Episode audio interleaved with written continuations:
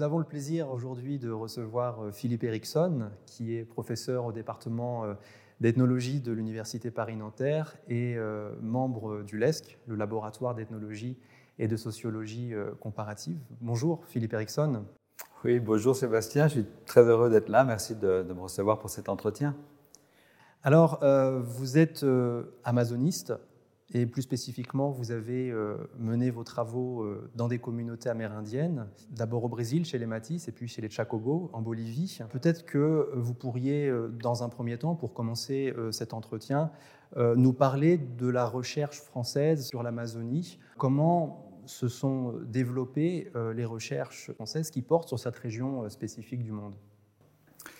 Bien, la, la, recherche amazoniste, elle est très très internationale en fait. Et euh, historiquement, disons, les, Français ont eu tendance à travailler plutôt dans ce qui étaient les, colonies, et euh, la tradition africaniste ou même océaniste est probablement plus développée que la tradition américaniste. De, manière générale, d'ailleurs, on constate que la professionnalisation de, des recherches anthropologiques, enfin, le, fait qu'on ait des monographies un peu modernes, euh, qui soient plus que des travaux, enfin que des, récits de voyage d'explorateurs, est venu assez tardivement euh, pour euh, le, monde amazonien, pour des raisons historiques, enfin euh, diverses. Et on n'avait pas grand-chose à se mettre sous la dent finalement avant le, tournant du XXe siècle. Hein. Les premières monographies ont commencé à, apparaître dans, ces années-là.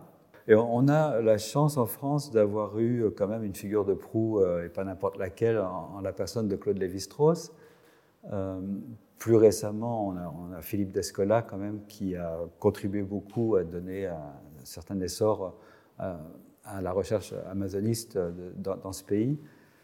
On, peut, dire qu'il y a une, oui, il y a une tradition euh, américaniste, euh, amazoniste, disons, qui, est, forte avec quelques personnalités bien connues, mais qui reste quand même, en tout cas en termes bah, j'allais dire démographique, enfin en termes de nombre de, chercheurs et de chercheuses, relativement euh, modeste par rapport à d'autres aires géographiques. En fait.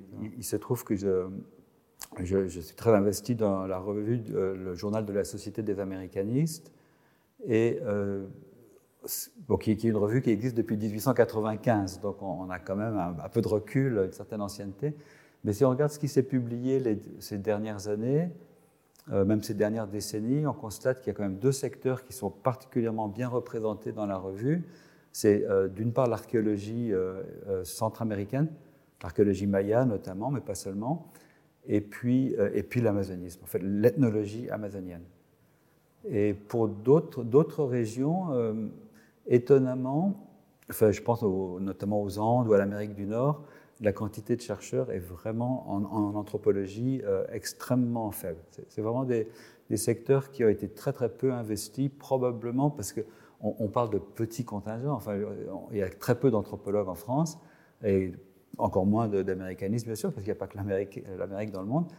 Et, euh, et, il y a des effets euh, d'école, en quelque sorte il est évident que quelqu'un comme Descola euh, va euh, avoir plus d'étudiants américanistes que, que travailleurs dans d'autres parties du monde. Les recherches euh, dépendent aussi quelquefois des opportunités de financement, par exemple.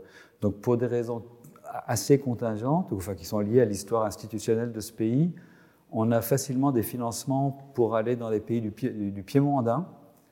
il y a notamment l'Institut français d'études andines qui a été créé dans les années 40 et qui qui permet de financer des recherches. Donc quelquefois, des jeunes vont plutôt s'orienter vers des endroits où ils, peuvent trouver euh, un appui logistique et financier. Donc, euh, si, on regarde la, population amazonienne de manière globale, la majorité des, des, groupes ethniques se trouvent au Brésil. Et finalement, il y a relativement peu, enfin proportionnellement, d'amazonistes français qui travaillent au Brésil euh, comparé au nombre de gens qui ont été au Pérou euh, ou en Équateur ou d'autres pays. Euh. Quant au cône sud, que vous connaissez bien, il n'y a, pas de grand monde non plus. Dans le Chaco, n'en parlons pas. Il y, a, toujours, je pourrais vous citer une demi-douzaine de personnes, mais, c'est quoi une demi-douzaine de personnes? Enfin, je veux dire, c'est quand même très très peu. Alors, on va avoir l'occasion de revenir de manière plus détaillée justement sur vos, terrains au Brésil et en, Bolivie.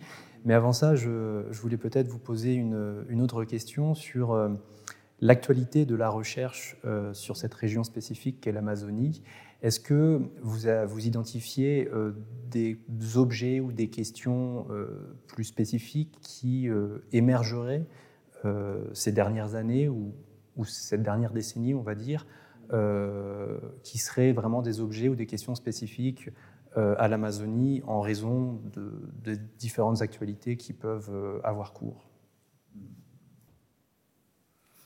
ben, Disons que les, premières recherches avaient une ambition un peu monographique parce que tout était à faire. comme je le disais, il y avait très très peu de travaux euh, euh, dans la deuxième moitié du XXe siècle, disons. Et, euh, et, les questions liées à l'organisation sociale, la parenté, c'était vraiment des questions incontournables. Et tout, le monde commençait par faire des généalogies, regarder les systèmes sociaux. Et aujourd'hui, ce, secteur de la recherche semble avoir plus ou moins disparu.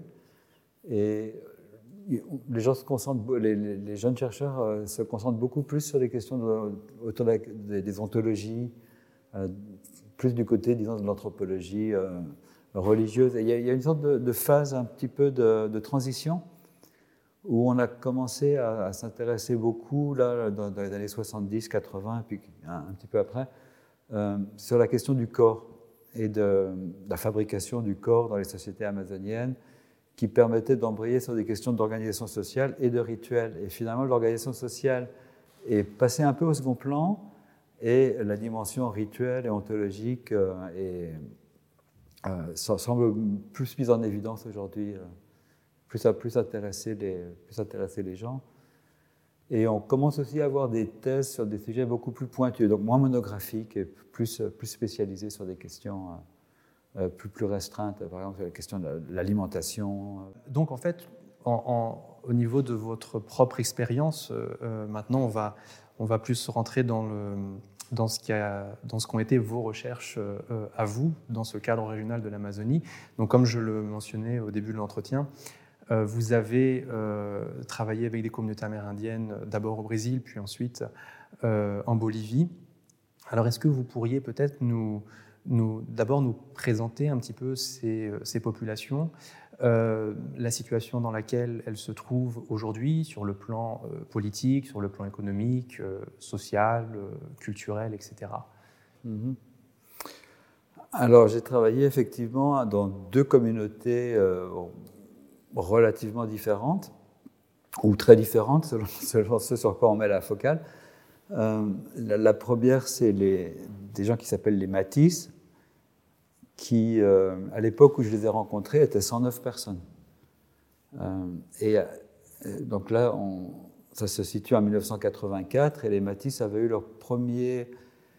Alors on appelle ça un premier contact, mais ce n'est pas un premier contact, c'est un premier recontact. C'est un, moment où ils sont sortis d'isolement volontaire, plus ou moins contraints, enfin en tout cas avec une pression très forte d'agents du gouvernement brésilien dans l'optique de la construction, il y avait un projet de construction de routes dans la région, donc euh, la politique euh, de, ce qu'on appelle la FUNAI, donc l'agence du gouvernement brésilien qui s'occupe des affaires amérindiennes, était bah, d'éviter de, potentiels affrontements et donc de, prendre contact avec les, Amérindiens qui vivaient dans le territoire. Donc euh, les Matisse qui se cachaient en forêt, et ils ont plein de récits sur cette époque de leur histoire, qui évitaient à tout prix le contact avec le monde extérieur, parce qu'ils avaient été euh, assez traumatisés par l'époque du caoutchouc et euh, les, atrocités qui ont été commises au début du XXe siècle euh, à, leur rencontre. Ils ont donc été ils, ont, renoué le contact, disons, avec le, monde des Blancs en 1977. donc moi, je suis arrivé en 1984, donc comme toujours en Amazonie, quand une population euh, a un contact un peu suivi avec le monde extérieur, arrivent des épidémies et euh, la population des Matisse, qui avait déjà été décimée à plusieurs reprises au cours de l'histoire, bien entendu, euh, a, connu à nouveau une vague d'épidémies assez tragique fin, des années 70. Donc, Donc c'est vrai qu'on est arrivé, alors à un moment au Nadir, ils étaient 87 personnes. Et, c'était l'intégralité de leur univers social. C'est-à-dire qu'ils avaient une langue euh, à eux tout seuls, enfin, avec, c'était un dialecte d'une langue qui est parlée aussi par d'autres groupes, mais enfin, disons, ils avaient un, parler, une autonomie politique, euh, ils constituaient une, société avec une poignée de gens et des gens très très jeunes, parce que la plupart des anciens étaient morts pendant les épidémies, et la population avait été tellement traumatisée qu'ils avaient, pendant quelques années, cessé de faire des enfants, cessé de pratiquer leurs rituels. Enfin, il s'était passé des, choses assez, assez bouleversantes, assez tragiques. Donc, euh, donc dans quelle mesure est-ce que c'est représentatif, euh, vous voyez, euh, d'une population amazonienne? Enfin, oui et non. Enfin, il y, a, effectivement beaucoup de petits groupes qui, qui, vivent comme ça de manière relativement autarcique et, traditionnelle. Et alors, par, par contraste, le, second terrain que j'ai eu l'occasion de faire, chez les Chacobos en Amazonie bolivienne, c'était une population, alors, c'est pas non plus des millions de personnes. J'avais fait un, un, recensement à un moment, qui m'a pris plusieurs mois. J'ai fait le tour de toutes les communautés et tout. C'était très intéressant, d'ailleurs, du, point de vue euh, ethnographique, de, rencontrer le maximum de gens possible. Euh, je me souviens plus du chiffre exact, mais c'était autour de 500. Un, tout petit peu plus, enfin voilà, donc quelques centaines de personnes, mais qui avaient une histoire, à la différence de celle des Matisse, de contact avec le monde hispanophone euh, beaucoup plus ancien. En fait, qui, remontait même au 19e siècle, euh, ininterrompu. Ils n'avaient pas eu de période, enfin, bon, après on pourra entrer dans le détail, certains des groupes, oui, mais, globalement, les, les Chacobos des générations précédentes euh, connaissaient passablement le, monde extérieur. Euh, et euh, beaucoup d'entre eux, en tout cas la majorité au moment où je les ai rencontrés, étaient bilingues. Donc ce n'est pas du tout le même type de, situation ethnographique, disons, mais pour des raisons purement contingentes. Hein.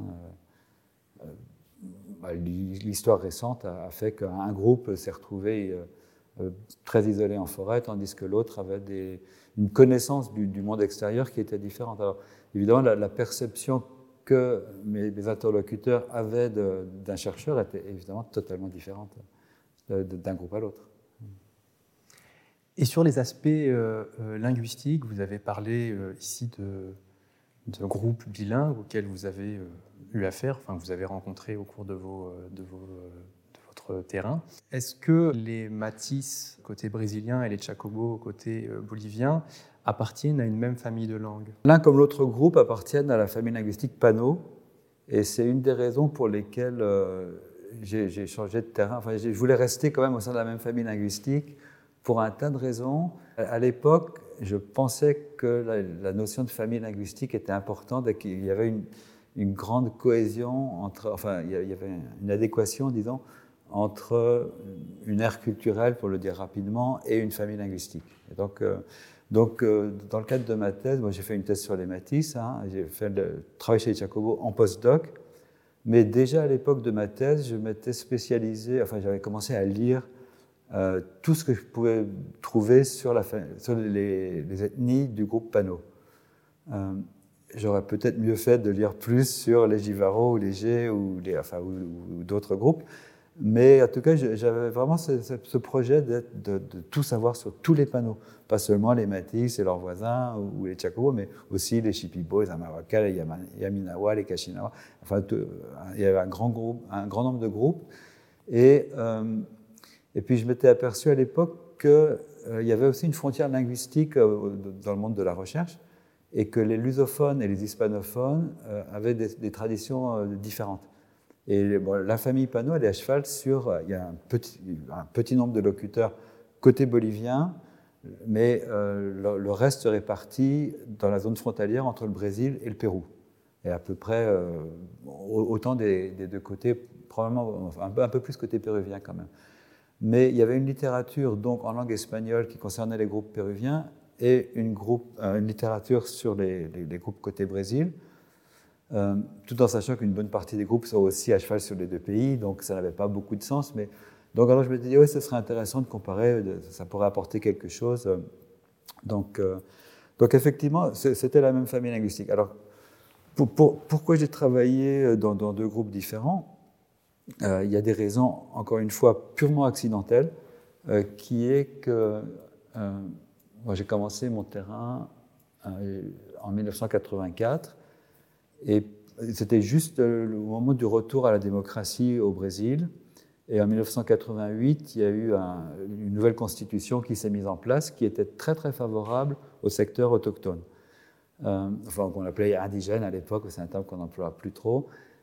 Et il y a eu une sorte de contre-réforme, enfin une sorte de, réaction euh, du secteur plus conservateur au Brésil, et notamment des militaires, qui ont militarisé toutes les zones frontalières, avec un projet qui s'appelait Calia Norte, qui, euh, qui définissait comme zone frontalière 100 km à l'intérieur des terres. Donc vous voyez, c'est un pays immense comme le Brésil, et, c'est dans ces zones-là, évidemment, que se concentre la majorité des Amérindiens dans le pays. Ce qui fait qu'il euh, était pratiquement impossible pour un étranger, en 1989, disons, dans ces années-là, de, euh, retourner sur le terrain, euh, enfin d'obtenir les autorisations. Et, euh, donc, quand j'ai fini la rédaction de ma thèse, en postdoc, euh, eh ben, je, pouvais difficile. Alors, je voulais rester dans la famille linguistique Panot parce que c'était un peu une, de mes marottes à l'époque. Et euh, c'était difficile d'aller au Pérou, ce qui aurait été logique, parce qu'à l'époque, au Pérou, le sentier lumineux, enfin, des mouvements de guérilla étaient très très présents. Et euh, il était dangereux et pas recommandé, et j'aurais peut-être même pas pu avoir d'ordre de mission. Enfin, c'était difficile de, d'envisager de faire un terrain en Amazonie péruvienne dans ces années-là, disons.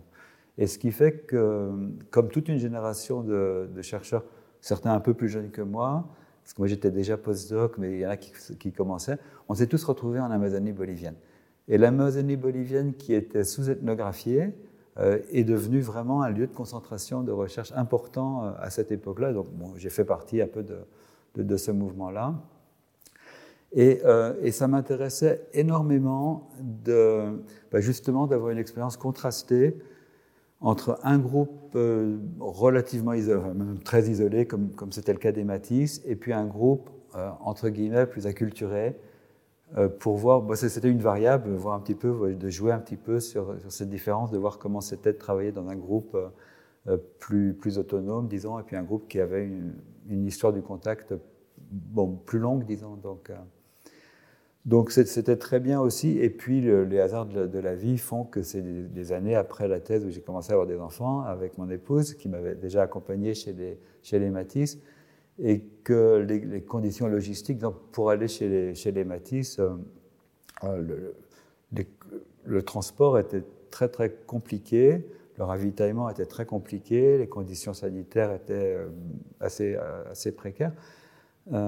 Et on avait par exemple mis une fois 10 jours de pirogue pour arriver jusqu'au village. Donc l'idée d'y retourner avec des enfants en, bas âge, on avait des enfants très jeunes à l'époque, bon, c'était pas très, pas vraiment envisageable. Enfin, donc, euh, donc aller, chez les Tchakobo, qui étaient plus proches de, de, la ville et des hôpitaux, disons pour les enfants, euh, nous a semblé plus prudent. Donc ça, ça, tombait relativement bien. Et alors dans ces, euh, dans ces deux expériences de terrain où vous avez mentionné un certain nombre de différences hein, du point de vue de la situation de, ces, de ces deux populations avec lesquelles vous avez travaillé, se pose transversalement la question de votre rapport en tant que chercheur à l'altérité, à l'autre autochtone en l'occurrence. Et notamment la question de la communication. Euh, quand on se rend dans une communauté amérindienne dans le fin fond du Brésil, de l'Amazonie brésilienne, euh, dans le milieu des années 80, euh, où vous êtes, comme vous l'avez mentionné, un des premiers finalement, à, un des premiers non indiens ou non amérindiens à, à être sur place. comment est-ce que, d'un point de vue très pragmatique, comment est-ce qu'on communique euh, comment s'établit la communication avec, euh, avec ces groupes dans ce contexte-là? Et euh, au-delà de ça, je dirais, comment mène-t-on ces recherches en ethnologue dans, dans des communautés amérindiennes dans le contexte amazonien Alors la question de la communication, effectivement, elle est absolument centrale. Euh, et euh, s'agissant des bâtisses, moi, je n'étais pas le premier Européen à rencontrer des Matisse, et il y avait notamment beaucoup de fonctionnaires euh, brésiliens qui avaient passé du temps avec eux. Mais euh, bon, je suis premier chercheur, en tout cas, à avoir passé du temps avec eux.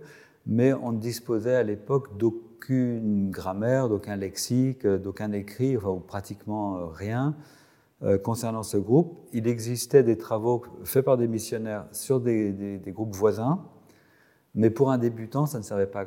Quand je regarde aujourd'hui les textes qui étaient à disposition, je vois le rapport avec le Matisse. Mais pour un débutant, euh, ben, je ne sais pas, c'est quelqu'un qui ne parlerait pas du tout portugais, qui, aura une grammaire de, l'espagnol, je ne suis pas sûr que ça l'aiderait pour démarrer.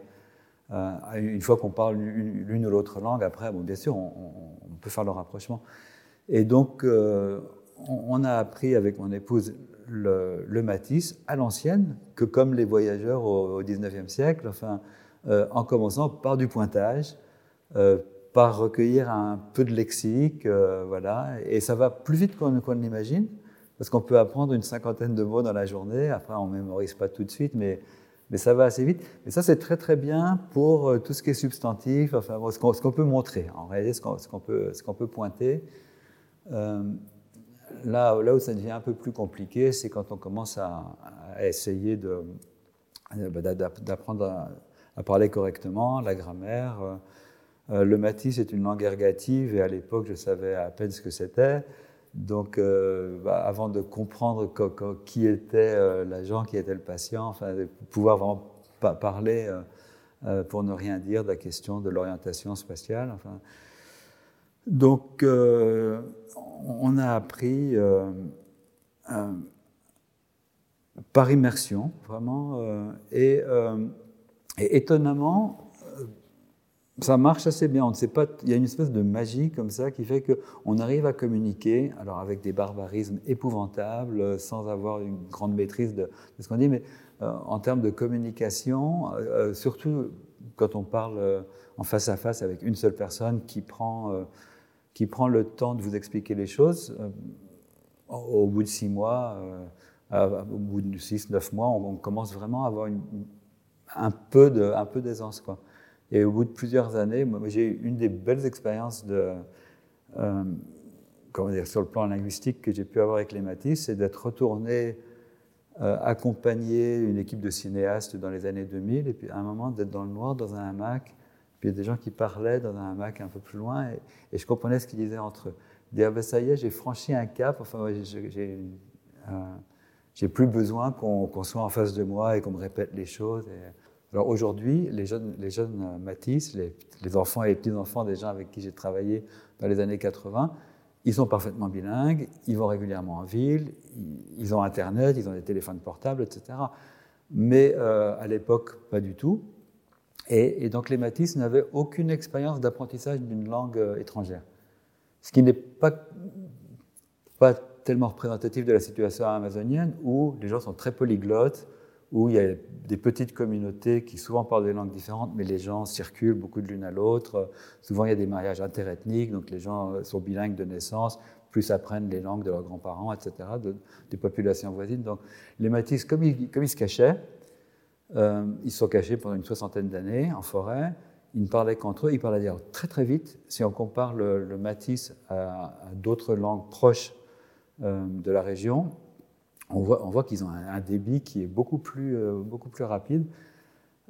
probablement parce que c'est des petites communautés où tout le monde se connaît et puis voilà, on n'a pas besoin de. Enfin bon, là je spécule un petit peu, mais, en tout cas, les, les, Matisse n'avaient pas appris alors, encore euh, d'autres langues. Ils sont rapidement, justement dans ces années 80, ils, ils, ont commencé à se rapprocher du monde des Blancs, comme, comme on l'a vu, mais aussi des Amérindiens voisins, qui s'appellent les Marubo, qui, eux, avaient une plus grande expérience aussi du contact avec le monde lusophone, et, qui parlaient une langue de la même famille linguistique, c'est aussi des, locuteurs du, langue pano. Et donc, c'était beaucoup plus facile pour les Matisse d'apprendre le marobo d'apprendre le portugais, de toute évidence, parce que les, les étaient plus proches d'eux, ils vivaient en forêt comme eux, etc. Et puis, une bonne partie du vocabulaire était euh, très comparable et tout. Donc, et, j'ai vraiment vu la différence, au fil des ans. Euh, une fois que les Matisse ont eux-mêmes fait l'expérience d'apprendre une langue étrangère, ils sont devenus beaucoup plus patients avec moi. Et ils, pouvaient euh, oui, se mettre à la place d'un apprenant, enfin d'un débutant. Euh, alors qu'au début, bah, si je ne comprenais pas, ils me criaient très fort dans l'oreille en, pensant que c'est parce que j'étais sûr que je, ne comprenais pas. Et, on, a on avait vraiment affaire à une communauté de locuteurs, comme c'est un tout petit groupe, euh, ils étaient très très peu habitués aussi aux, euh, variations, enfin aux, variantes. Et à un moment, je leur disais, euh, j'avais quelques livres sur des langues voisines qui étaient relativement proches, et je me, revois en train d'expliquer à, un monsieur que le, terme dans sa langue pour, pour hameçon, qui est un néologisme, c'est c'est anurante en, en matisse, ça veut dire ce, qui sert à piquer la bouche Bon, un hameçon, hop. Et, leurs leur voisins, disons, enfin, ils, disaient ansemete, relativement proche, ça veut dire ce qui sert à piquer la bouche. Ou non, ce qui sert à mettre, enfin bon à, mettre une, pointe dans, la bouche. Et, le, monsieur à qui je racontais ça, il m'a dit, ils sont nuls, ils comprennent rien.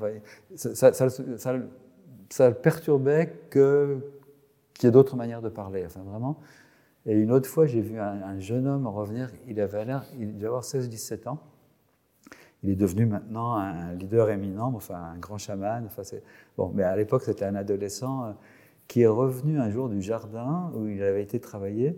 Et il était visiblement perturbé. Et j'ai demandé bah, bah, qu'est-ce, qui, qu'est-ce qui se passe et, il m'a dit Mais c'est, ma grand-mère, là. Elle a dit un mot que je n'ai pas compris ce qu'elle disait. Je ne connaissais pas ce mot-là. Et c'est probablement une expérience qu'il n'avait qu'il pas l'habitude de, parce que, enfin, moi, il n'y a, pas une semaine où j'entends pas un mot que j'avais jamais entendu, et voilà, ça fait partie de notre expérience, parce qu'on vit dans des communautés de locuteurs avec des millions de gens. Euh, mais quand on est 109 euh, personnes à, parler la langue, bon, c'est des conditions différentes. Donc, euh, donc l'apprentissage, il, a été laborieux, euh, avec des erreurs. Dans, mes tout premiers carnets de terrain, je m'étais dit, bah, comme on ne parle pas encore très bien, on ne va pas pouvoir travailler sur des questions d'organisation sociale, enfin les, thèmes de l'époque, hein, ou, tout, ce qui est cosmologie, des choses comme ça, ça suppose quand même de, voilà, de, comprendre les choses. on va commencer tout simplement par faire un relevé généalogique, parce que ça, et, dans, mes, dans, mes, carnets de terrain, je notais, j'ai trouvé qu'il y avait beaucoup d'homonymes, beaucoup de gens qui, s'appelaient un abondage je ne connais pas ce nom-là. En fait, ça veut simplement dire il est mort depuis longtemps. Mais euh, voilà, mes, compétences linguistiques de débutant ne me permettaient pas d'aller loin. Donc, euh, les Chacobos, alors par contraste, bah, les Chacobos, euh, ils, parlaient dans leur grande majorité, sauf les enfants et une partie des personnes un peu plus âgées, la, la plupart des gens parlaient vraiment très très bien l'espagnol.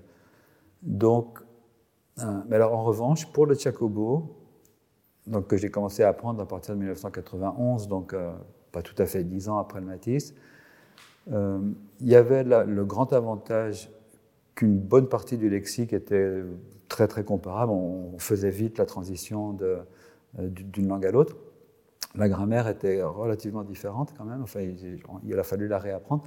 Mais on disposait pour le Chacobo d'un lexique euh, même un dictionnaire, enfin, qui était assez, assez complet, euh, d'une ébauche de grammaire, euh, d'informateurs bilingues, enfin, des gens qui pouvaient, si j'avais une question linguistique, je pouvais aller la poser à quelqu'un, c'était juste merveilleux, et, qui, me donnait des réponses quelquefois très, très sophistiquées. Et, mais malgré ça, et ça c'est une expérience assez, assez, assez frappante, et bien que j'ai probablement dans ma carrière passé plus de temps enfin, sur le terrain avec les Chacobos qu'avec les Matisse, j'ai passé à peu près deux ans avec les Matisse et, beaucoup plus avec les Chacobos, bon, pas par euh, étapes successives hein, bien sûr, euh, je pense que j'ai beaucoup mieux appris à parler le Matisse, mon Matisse barbare, enfin mon, hein, mon, pidgin Matisse, là, que le Chacobo, mais je comprends beaucoup mieux intellectuellement le Chacobo. Et pourquoi? Parce que pragmatiquement, sur le terrain, bah, l'espagnol l'emportait. Les gens n'avaient pas la patience de. Enfin, ou j'ai peut-être pas fait l'effort d'insister et tout. Donc, c'était trop facile de parler espagnol. Donc, euh, le Chacobo, j'ai appris à le comprendre un petit peu, ou pour parler avec les, les personnes plus âgées, peut-être un petit peu, mais. Euh, c'est assez frappant de penser que finalement, le moins une langue est décrite, et le plus on est obligé de l'apprendre, et donc du coup, on, voilà, on se donne un coup de pied aux fesses et on, y va. Et... Mais je n'ai pas renoncé à, à retourner chez Jacobo et à même m'améliorer. On s'améliore euh, au fil des séjours. Hein. Quand on euh, parcourt euh, vos, travaux, vos différentes publications, aussi bien celles en lien avec les Matisse que celles en lien avec les Chacobo, on voit que vous avez travaillé sur des, thématiques assez diverses. Euh, notamment, je note sur euh, les questions de marquage des corps, euh, les tatouages, les ornements, etc. mais aussi sur le rapport au vivant et au non humain, notamment les animaux qui sont tantôt chassés, tantôt apprivoisés. ou encore sur les sens et usages de certains objets rituels tels que les masques. Et puis plus récemment, vous vous êtes aussi intéressé à la manière dont les Chacobos avaient appréhendé la pandémie de Covid-19 donc ça fait un ensemble de, thématiques et d'objets qui sont, euh, qui sont assez divers. Et euh, je voulais vous poser la question euh, par rapport à cette diversité de ce qui fait le lien d'une sorte de fil directeur derrière ces différentes questions et ces différents objets que vous avez abordés au cours de vos, de vos recherches.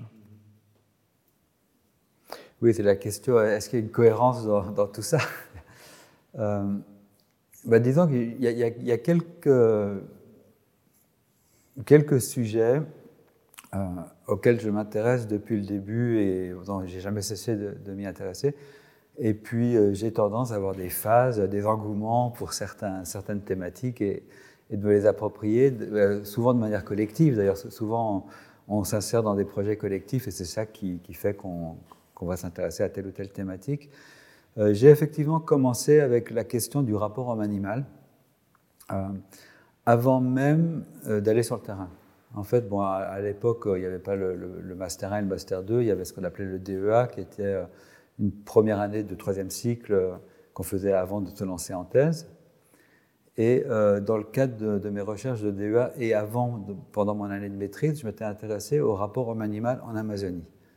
Et alors c'est aujourd'hui un sujet, à cause de l'intérêt justement pour les ontologies, et euh, l'intérêt qu'il y a pour les sociétés euh.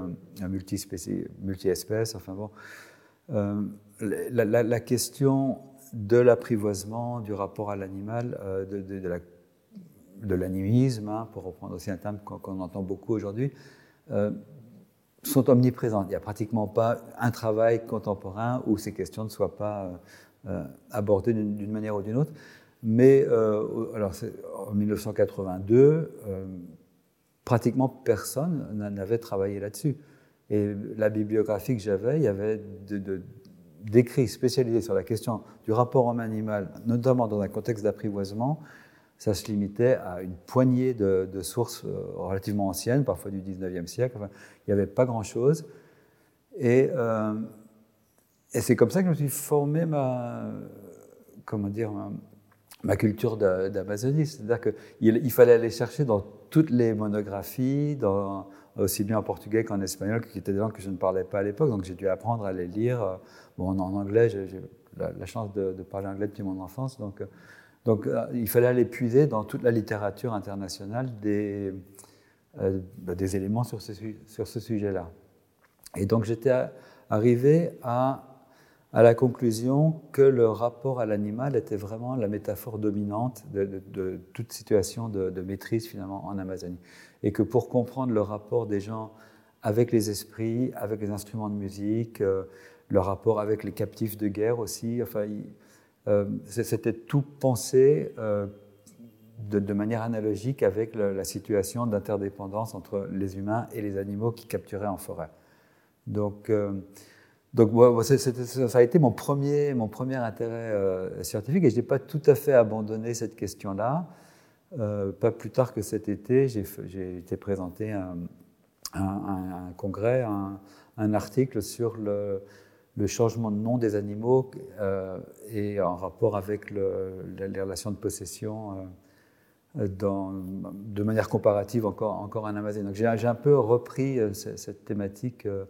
Et alors, c'est d'ailleurs ce qui m'a emmené chez les Matisse et chez les panneaux parce que un des constats que j'avais pu faire en dépouillant la littérature, disons, euh, c'était que euh, une fois qu'il y avait un lien très fort entre le, répertoire d'espèces qui étaient chassées et le répertoire qui était euh, apprivoisé, mais que par définition un animal chassé c'est pour l'alimentation, alors qu'un animal qui est apprivoisé n'est jamais mis à mort. Enfin, et, et, au contraire choyé. Alors autant on peut maltraiter euh, le gibier, autant il est absolument proscrit, et surtout on surveille beaucoup les enfants de, ce point de vue-là, de maltraiter un animal apprivoisé. Et après, j'avais essayé de faire le rapport entre justement euh, l'un et l'autre et, enfin postuler que les animaux apprivoisés pouvaient servir en quelque sorte de contrepartie ou d'otage, enfin c'est selon la manière dont, on le regarde, pour en créant des liens de filiation avec eux, se rapprocher des maîtres spirituels des animaux et donc euh, les rendre plus, plus comment dire, favorablement prédisposés à, à, céder du gibier aux, humains. Donc, euh, et alors, euh, il se trouve que dans la littérature, on avait quelques exceptions à cette règle générale de l'absence de, de, mise à mort des, animaux apprivoisés. Dans l'ouest amazonien, et notamment chez les groupes Tupimondé et les groupes Pano. Donc, euh, je me disais, bah, c'est là qu'il faut que j'aille là. Il faut, voilà, j'ai une énigme à résoudre. Il y a cette question euh, euh, pourquoi est-ce que malgré ce qu'on peut constater, dans, que je pensais avoir compris à l'échelle amazonienne, il y a même certains endroits où il y a des rituels importants, dont une des étapes consiste à mettre à mort les animaux du village. Les animaux ramenés de la forêt et élevés au village ce qui est normalement totalement prohibé. Donc, euh, arrivé sur place, euh, je me suis intéressé à, tout, euh, toute autre chose, parce que, ça c'est une phrase qu'on prête à Lévi-Strauss et qui, est très belle, apparemment il donnait comme conseil aux, jeunes chercheurs, laissez-vous porter par le terrain. C'est-à-dire qu'on bon, on a un projet de recherche, on prépare son, son terrain, on lit beaucoup, etc. Mais, sur place, on n'est jamais à l'abri des bonnes surprises et de voir émerger des thématiques. Et, dans le cas des Matisse, euh, il y, a pas mal de choses qui, ont, pu, surgir, mais notamment ils avaient des ornements corporels particulièrement spectaculaires et, ils en parlaient énormément. Et donc, euh, donc c'était difficile de ne, de ne pas s'y intéresser. Hein. et, euh, et, donc ça, c'est la raison pour laquelle je me suis beaucoup intéressé à la question bah, des ornements corporels et des rituels associés. Et, euh, pour arriver à la conclusion, enfin, c'est pas moi qui suis arrivé à la conclusion, c'est plutôt les Matisse qui, qui m'ont fait comprendre qu'eux le voyaient comme ça, que ces ornements corporels, ils étaient vraiment euh, ils étaient incorporés à la personne. Enfin, ils faisaient partie de la personne, ils grandissaient en même temps qu'eux, et ils étaient liés au, au Ils étaient non, c'était non seulement des indices de la maturation de la personne, mais euh, des vecteurs de, de, de, pouvoir et de puissance. Et donc, euh, le, discours indigène, c'était vraiment que l'ornementation corporelle, les tatouages, les épines qu'on peut avoir dans le nez, les pendants d'oreilles, enfin, toute une séquence comme ça, bon, c'était inséré avec un ordre bien précis ça contribuait à faire grandir les gens, faire mûrir les gens, les rendre plus aptes à, à travailler, avoir des relations sociales, etc. Donc, euh, donc ça, c'était une thématique un peu passionnante. Et euh, comme ça se faisait dans des contextes rituels, je me suis évidemment aussi intéressé aux rituels, et notamment aux mascarades, puisqu'il y avait un lien avec des, esprits qui incarnaient l'ancestralité, qui revenaient euh, périodiquement visiter les gens, fouetter les enfants, et, pour, leur insuffler de, la force.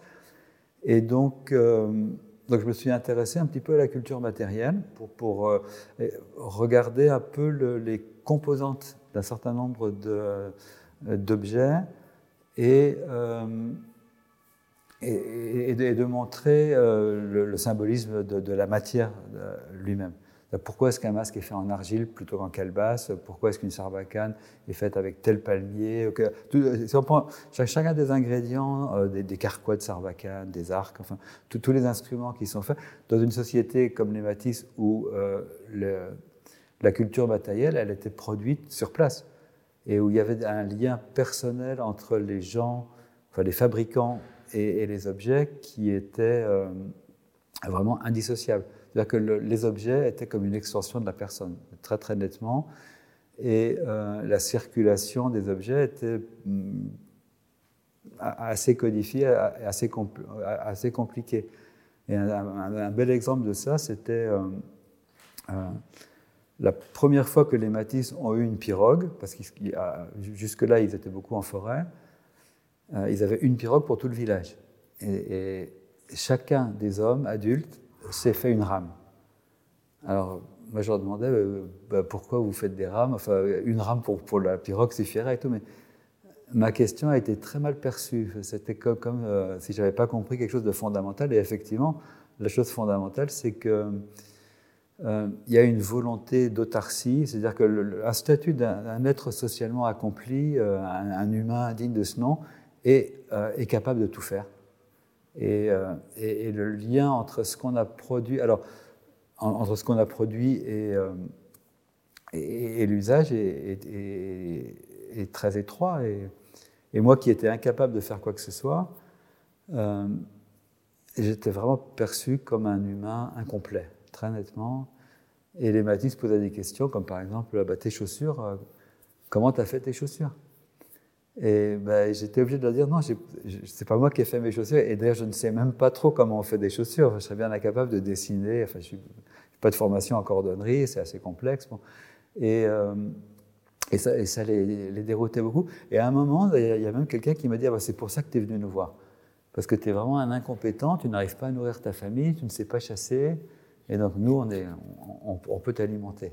Donc, euh, alors peut-être que c'est un peu pour ça que, je me suis intéressé beaucoup à la culture matérielle, mais pas euh, dans une optique de chaîne opératoire ou pas la culture matérielle en tant que telle, mais la culture matérielle euh, pour ce qu'elle peut nous permettre de dire sur le, rituel et, aussi l'organisation sociale, parce qu'il y avait un lien entre différents types d'objets et différentes catégories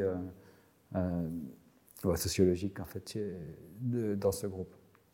Et alors après, euh, chez les Chacobo, euh, j'ai commencé à travailler euh, dans le cadre d'un projet pluridisciplinaire avec des botanistes, enfin, notamment une botaniste qui, a fait du terrain en même temps que moi, et puis un jeune géographe aussi. Et, puis aussi, dans, dans, le cadre de projets de recherche, pendant une bonne dizaine d'années, je me suis intéressé aux questions liées à l'anthropologie politique, qui est quelque chose que je n'avais pas pas tellement abordé chez les Matisse, donc a été un, peu une reconversion, effectivement. Euh, euh, mais je pense qu'il faut, il faut aussi se renouveler de temps en temps, trouver des thèmes nouveaux, et, tout en gardant... Bah, une fois qu'on a commencé à creuser un sujet, à s'y intéresser, je pense que ça vous marque à vie, on, reste toujours attentif finalement à, ces choses-là, mais euh, il y a quand même un risque de répétition. Donc c'est bien aussi de, s'emparer de, voilà, de, nouveaux objets. Et, euh, et puis après, euh, enfin comme, je le disais, avant même d'avoir fait du terrain, j'étais déjà très intéressé par le comparatisme. Et ça, c'est quelque chose qui m'a suivi tout au long de ma carrière. Et donc, euh, quand, j'ai le loisir, parce que c'est très chronophage, mais quand, j'ai l'occasion de le faire, je, je, m'empare d'un petit sujet et puis bon, par exemple, ou, de sujets importants, la, la, thématique des salutations ou, ou, certains types de relations qu'il peut y avoir entre cousins croisés, des, petits jeux érotiques qui entre, entre, entre, certaines catégories de parents, euh, qu'on retrouve un peu partout en Amazonie au, au fil des lectures. Donc, euh, je trouve assez passionnant de bah, de, synthétiser tout ça, de, prendre ce qui est un paragraphe à gauche hein, dans, différentes monographies ou différents articles, et puis de, montrer que ça forme un ensemble, que c'est récurrent, et d'essayer de comprendre bah, qu'est-ce que ça, qu'est-ce que ça nous dit, qu'est-ce que ça, comment on peut, on peut expliquer ça. Et, euh, et le fait est que, l'Amazonie, en, dépit d'une diversité linguistique euh, considérable. On a des centaines de langues différentes, plein de grandes familles linguistiques qui sont totalement isolées les unes des autres, des langues isolées aussi euh, qu'on ne peut rattacher à aucune famille. Et malgré ça, il y a des, convergences euh, assez, frappantes sur des, points qui peuvent sembler totalement anodins, mais qui, par exemple, certaines métaphores sont, vont être absolument les mêmes. Euh, et certaines pratiques aussi. Alors, un, exemple qui est assez frappant, qu'est-ce qu'on peut en faire dans le cadre d'un travail scientifique euh, C'est bon, ça qui est à voir, mais euh, par exemple, je racontais une fois à quelqu'un que les, gens avec qui j'avais fait du terrain, quand, ils tuaient un moustique, ils, ils reniflaient tout de suite. Donc c'est un petit, peu bizarre. Et puis euh, les gens avec qui j'en parle disaient Ah oui, mais sur mon terrain aussi. Et puis, de fil en aiguille, on s'aperçoit que voilà, on fait ça partout en Amazonie, du, Venezuela jusqu'en Bolivie, en passant par tous les autres pays. Euh, ou alors, par exemple, le fait de, je ne sais pas si vous ou moi, on, se coupe, hein, on se coupe légèrement le doigt. Hein, euh, le réflexe qu'on va avoir, c'est de le mettre à la bouche. je, pense que personne ne me contredira là-dessus. si vous faites ça en Amazonie, les gens poussent des cris euh, épouvantés, euh, alors avec peut-être des explications différentes d'un endroit à l'autre. Bon, euh, chez, les Matisse et aussi chez les Chacobo, c'était l'idée que si on consomme son propre sang, ça va faire mourir un, consanguin. votre frère ou votre sœur, par exemple, pourrait mourir parce qu'on a fait ça. Et donc, du coup, les gens n'ont pas du tout ce réflexe-là. et alors, ça, c'est des croyances qui sont un peu partagées indépendamment des, grandes différences qu'il peut y avoir aussi en termes d'organisation, enfin, politique, économique, tout, ce qu'on veut. Où, je parlais de métaphore, par exemple, pour euh, parler des points noirs ou des, petits boutons d'acné qu'on peut avoir pendant l'adolescence, euh, les comparer à des autres poissons. À ça, quelle que soit la famille linguistique, enfin, on ne peut pas généraliser de manière absolue avec des centaines de langues, mais euh, assez régulièrement, on va trouver ce même type de métaphore un petit peu partout. Et alors, ça va de pair avec des représentations de, la personne, du, rôle du sang, enfin, de la consommation de sang, comment se construisent les relations de parenté, euh, l'impact que peut avoir le, comportement d'une personne sur le bien-être de, ses proches parents. Enfin, donc, euh, donc, donc des, petites anecdotes comme ça, ça permet malgré tout de, comprendre euh, des, sujets qui sont peut-être un peu moins triviaux, disons. Enfin, bah, justement, on rejoint les questions qu'est-ce qu'un être humain, qu'est-ce qu'un animal, enfin des choses comme ça. Il faut, on ne peut pas s'en tenir uniquement à des grandes généralités ou à de la spéculation. Il faut regarder un petit peu concrètement qu'est-ce qu'on fait avec le, cadavre d'un animal qui vient d'être abattu, ou qu'est-ce qu'on fait avec les déchets, qu'est-ce qu'on fait, euh, comment on prépare les, aliments. Enfin, il faut toujours être très, très, très concret pour, euh, pour aboutir à, des idées un petit peu, nouvelles. Sinon, on ne fait que répéter vous parlez beaucoup donc de, comparatisme. Euh, je voudrais peut-être continuer un petit peu sur cette, euh, sur cette dimension parce que de fait, en travaillant sur deux terrains euh, différents, même si bien entendu il y a des similitudes, hein, ça ouvre une perspective comparatiste qui peut potentiellement permettre une montée en généralité. Alors je vais reprendre juste une expression que vous avez, je vais vous citer, hein, vous avez employée dans l'un de, vos articles qui est euh, paru en, 2004 dans la revue euh, Les Cahiers Alim, où vous vous définissez vous-même en tant qu'apprenti ethnologue au moment où vous faites euh, vos premières expériences de terrain chez les Matisse. Et donc moi, je, voulais vous demander par rapport à ça, le fait d'investir un second terrain en Bolivie dans les années 90, après cette première expérience chez les Matisse, est-ce que ça euh, ça a transformé d'une certaine façon l'apprenti ethnologue que vous étiez en anthropologue par le comparatisme et par une montée en généralité que pourrait permettre la mise en regard de deux terrains euh, différents. Oui. Ben c'est, une question euh, à laquelle je vais, répondre de manière peut-être contre-intuitive par la négative. alors, effectivement, quand je me suis lancé sur mon second terrain, euh, j'avais en tête un projet très très comparatif et justement une montée en, généralité. Et j'étais très très content justement de, de pouvoir ouvrir un petit peu mon, répertoire, enfin d'avoir avoir, gagné en expérience avec deux groupes différents et pas devenir le spécialiste des Matisse et de voir toute l'Amazonie au prisme d'un seul groupe. Et le, un des tout premiers articles que j'ai écrit sur les Chacobos, d'ailleurs, partait d'une description, c'était sur l'onomastique, hein, donc l'étude des noms, des noms propres, euh, qui est un truc que j'avais traité chez les Matisse, et euh, j'avais des collègues argentins qui commençaient à travailler chez les Chacobo et qui me posaient des questions. Et j'arrêtais pas de leur envoyer des emails avec, euh, bah, il y avait déjà quelques emails à l'époque, c'était le début, et je répondais à toutes leurs questions sur, sur, les noms propres chez les Chacobo, etc. Puis à un moment, je me suis dit, bon, plutôt que de leur euh, envoyer l'information au compte-goutte, je vais faire un article sur la question. Ils la publieront, dans, ils étaient au comité de rédaction d'une revue, ils la publieront dans leur revue s'ils veulent. Et puis, euh, et puis voilà. Et pour faire cet article-là, j'étais justement parti d'une perspective comparative. Et donc, euh, j'avais commencé par rappeler ce que j'avais déjà dit sur le système Matisse, et puis essayer de voir en quoi le système Chacobo était différent. Et comme ils n'ont absolument rien à voir, euh, ça a été laborieux. Euh, je crois que c'est un des plus mauvais articles que j'ai jamais écrit.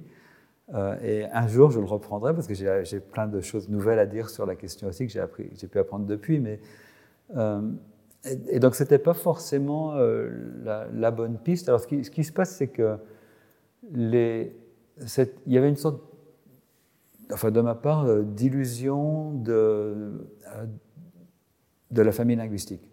J'avais vraiment le sentiment que parce que les gens parlaient des langues proches, euh, ils allaient avoir euh, beaucoup de points communs, en dépit d'histoires différentes, du fait d'être dans des pays différents, d'avoir des trajectoires. Entre les Chacobos et les Matisse, il y a un millier de kilomètres. est, quand il faut faire ça à pied à travers la forêt tropicale, c'est voilà, c'est énorme. C'est vraiment des distances considérables. Et euh, les, les, les, Chacobos avaient eu beaucoup de contacts avec euh, des groupes des plaines de Moros, enfin, donc des, groupes organisés complètement différemment. Et, euh, les Matis avaient des points communs beaucoup plus grands avec des, des, populations plus septentrionales, puisqu'ils sont, ils sont au nord de, au, nord de l'ouest brésilien. Et alors, quand, quand j'ai fait ma thèse, on n'avait pas grand-chose, euh, il y avait très très peu d'ethnographie des groupes euh, voisins des Matisse, qui n'étaient pas des panophones, mais qui euh, parlaient des, langues katukina. et, quand on a commencé à voir émerger l'ethnographie de ces groupes-là, bah, j'étais juste ébloui. Je me disais, mais ça éclaire tellement de pans de la culture Matisse et notamment de leur organisation rituelle. bon, c'est absolument merveilleux. Et d'une certaine manière, les panneaux septentrionaux ont probablement eu plus de contacts, ou en tout cas pour euh, faire sens, pour comprendre leur rituel, euh, il faut probablement plus regarder du côté de leurs voisins non panophones septentrionaux que, que du côté des autres panneaux. Euh, et effectivement, bah, langue et culture, c'est des choses qui, voilà, qui, peuvent fonctionner de manière en, parallèle, hein, bien entendu. Et il n'y a pas forcément de recoupement terme à terme quand je, me lance dans des projets comparatifs, ou par exemple, j'avais fait en hommage à un collègue décédé un petit article sur les colibris, par exemple, j'avais regardé un petit peu qu'est-ce qu'on disait des colibris un peu, un peu partout, et, des êtres de taille réduite, enfin, qui, des, êtres ayant du pouvoir en dépit d'une taille réduite, et qu'est-ce que ça, quelles implications ça peut avoir. Euh, bah, ça a été à travers la littérature et moins à partir de mon expérience personnelle, en fait. Euh. et de toute façon, on ne peut pas apprendre tant de langues au cours d'une vie et on ne peut pas faire du terrain partout, sinon ça va être de manière tellement superficielle que, ça n'apporte pas grand-chose. Donc, euh, donc le fait d'avoir deux terrains, euh, je compare ça souvent. Euh, disons, l'intérêt principal que ça a, c'est pour moi le volet enseignement de ma carrière. C'est-à-dire que d'avoir fait du terrain, indépendamment des thématiques, de, ce qu'on a pu en faire, des, des publications, enfin, euh, de, la production scientifique, disons, d'avoir vécu euh, deux expériences euh, aussi différentes finalement, en, termes purement logistiques. Et, bah, chez les Matisse, c'était tellement compliqué qu'à un moment, on est resté avec ma femme huit mois d'affilée sans sortir. Et quand on est parti, on n'avait plus de chaussures. en fait, on est parti quand, on a pu, parce qu'il y avait un bateau tous les deux mois. Et il restait un stylo encore en état de fonctionnement. Donc, donc c'est des conditions un peu extrêmes avec des gens, comme, je vous le disais en début d'entretien, qui connaissaient mal le monde extérieur, qui, qui, avec lesquels il fallait tout le temps négocier sa place. et puis, ils apprenaient beaucoup du monde extérieur avec nous. Et par contraste, les Tchakobos, non, ils étaient relativement, ils savaient très bien ce qu'était un, jeune chercheur euh, venu d'Europe. C'était pas un... Bon, bien, sûr qu'on avait des, longues conversations sur les conditions de vie dans nos pays respectifs, etc. Et qu'il y avait un échange, on s'apprenait des choses euh, l'un et l'autre, mais il y avait moins d'écart finalement. Enfin, il y avait vraiment plus de, terrain d'entente euh, de, préalable, disons. Et, et alors, ça m'a quand même bien préparé à parler avec des étudiants qui allaient de leur côté connaître des expériences totalement diverses. Et donc, euh, euh, je crois que ça aide à voir que bah, le terrain, c'est pas uniquement ce qu'on a pu connaître, euh, qu'il y a plusieurs manières de faire du terrain et que et de, ce point de vue-là, j'ai une troisième, troisième type d'expérience qui est assez complémentaire et qui m'a aussi beaucoup aidé dans mon métier d'enseignant, c'est d'avoir fait des enquêtes finalisées en, entreprise. Alors pour des raisons diverses, alors en début de carrière, c'est parce que je n'avais pas encore de poste statutaire, donc pour gagner ma vie, j'ai accepté quelques contrats comme ça pour faire de l'anthropologie dans le monde industriel, dans la sidérurgie ou dans le monde de l'extraction minière.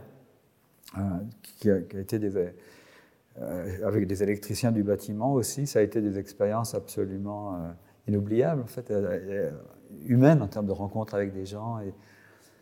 Mais et, ça m'a aussi aidé à plus facilement communiquer avec des étudiants qui allaient faire, comme la majorité de nos étudiants maintenant à Nanterre, du terrain du proche, les faire, faire du terrain en France ou en Grande-Bretagne, enfin, euh, et pas nécessairement au fin fond de la forêt amazonienne ou, au fin fond de l'Afrique ou de l'Océanie. Enfin, donc, euh, donc euh, il y a, peut-être moins sur le plan intellectuel et plus sur le plan justement de la compréhension du métier d'ethnologue, disons que, que, ça a été utile d'avoir ces deux, ces deux expériences un peu de, de longue haleine, disons.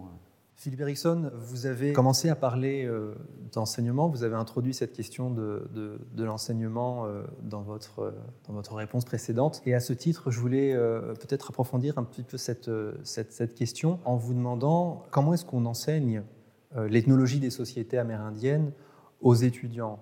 Et il y a probablement des façons différentes d'injecter ces contenus quand on est face à des étudiants de première année de licence et quand on est face à des étudiants euh, de master. Qu'est-ce que vous pourriez euh, nous, dire sur, cette, euh, sur cet aspect-là? Alors, l'enseignement, disons, des, de l'américanisme est quelque chose qui a toujours été assez important à Nanterre. et au, tout début, avant même que, j'y enseigne, l'enseignement était organisé en fonction de certificats et qui étaient des certificats liés aux différentes régions. Il y avait un certificat Afrique, un certificat Océanie, un certificat Amérique, enfin, et une, bonne partie euh, des, membres historiques du laboratoire, d'ailleurs, euh, étaient, bon, ils étaient certes minoritaires, mais il y avait quand même une bonne demi-douzaine d'américanistes qui, par rapport aux effectifs de l'époque, étaient, assez conséquents. Donc on a toujours eu, euh, pour parler des Amériques, qui est, mon domaine de prédilection, toujours eu une forte euh, implication, disons, euh, d'enseignement sur, cette région euh, du monde. Mais rapidement, parce, que de plus en plus d'étudiants commençaient à s'intéresser à, d'autres objets et pas forcément en rapport avec des aires géographiques, on a recentrer les enseignements sur plus des thématiques générales et moins sur des aires géographiques.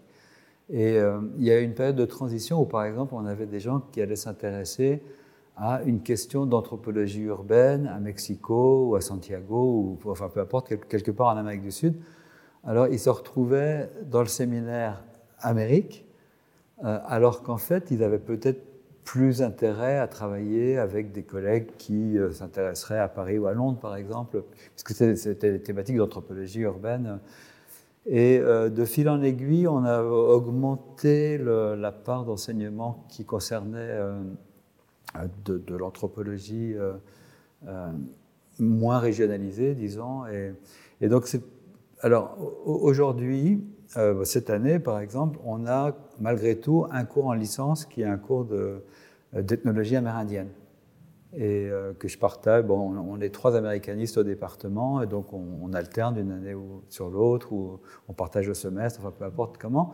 Et, euh, et donc là, on a un contenu euh, un peu plus spécialisé, disons, mais bon, un public de, licence donc qui découvre, et donc on est, on obligé de s'en tenir quand même à des généralités. Il, est plutôt rare qu'on parle de, nos recherches les plus récentes ou les, plus pointues on, est plus dans un enseignement un peu généraliste. je me rappelle par exemple la, première année où j'ai enseigné à Nanterre, euh, on m'a donné à faire des cours d'anthropologie économique, sur les questions de l'homme et l'environnement, beaucoup de TD d'anthropologie de la parenté, euh, et pas, pas grand-chose encore sur euh, les études aréales. Et Bon, il a fallu que petit à petit, je me fasse ma place au département pour pouvoir enfin enseigner ce, que, ce, qui, me tenait plus à cœur, en fait. Hein. Mais euh,